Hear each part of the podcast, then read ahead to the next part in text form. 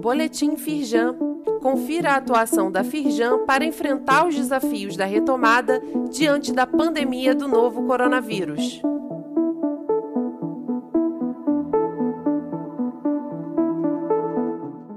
Edição de terça-feira, 26 de outubro.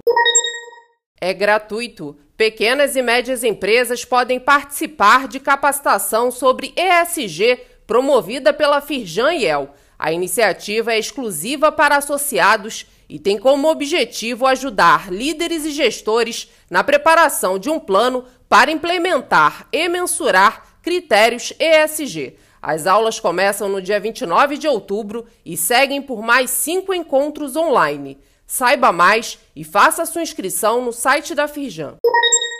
Transmissão online. O Norte Fluminense como polo gerador de energia no estado do Rio. Além de ser historicamente uma grande produtora de petróleo, a região conta com projetos para a geração de fontes de energia alternativa.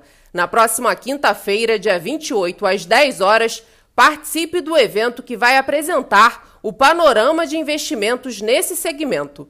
O link para inscrições gratuitas está disponível neste boletim.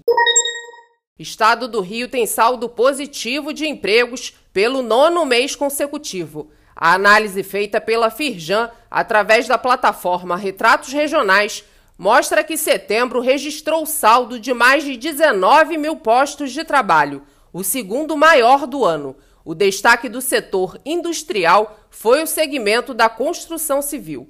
Leia mais no site da Firjan e o link para acessar a plataforma Retratos Regionais está disponível neste boletim. Saiba mais sobre essas e outras ações em nosso site www.firjan.com.br e acompanhe o perfil da Firjan nas redes sociais. Boletim Firjan, informação relevante para a indústria fluminense.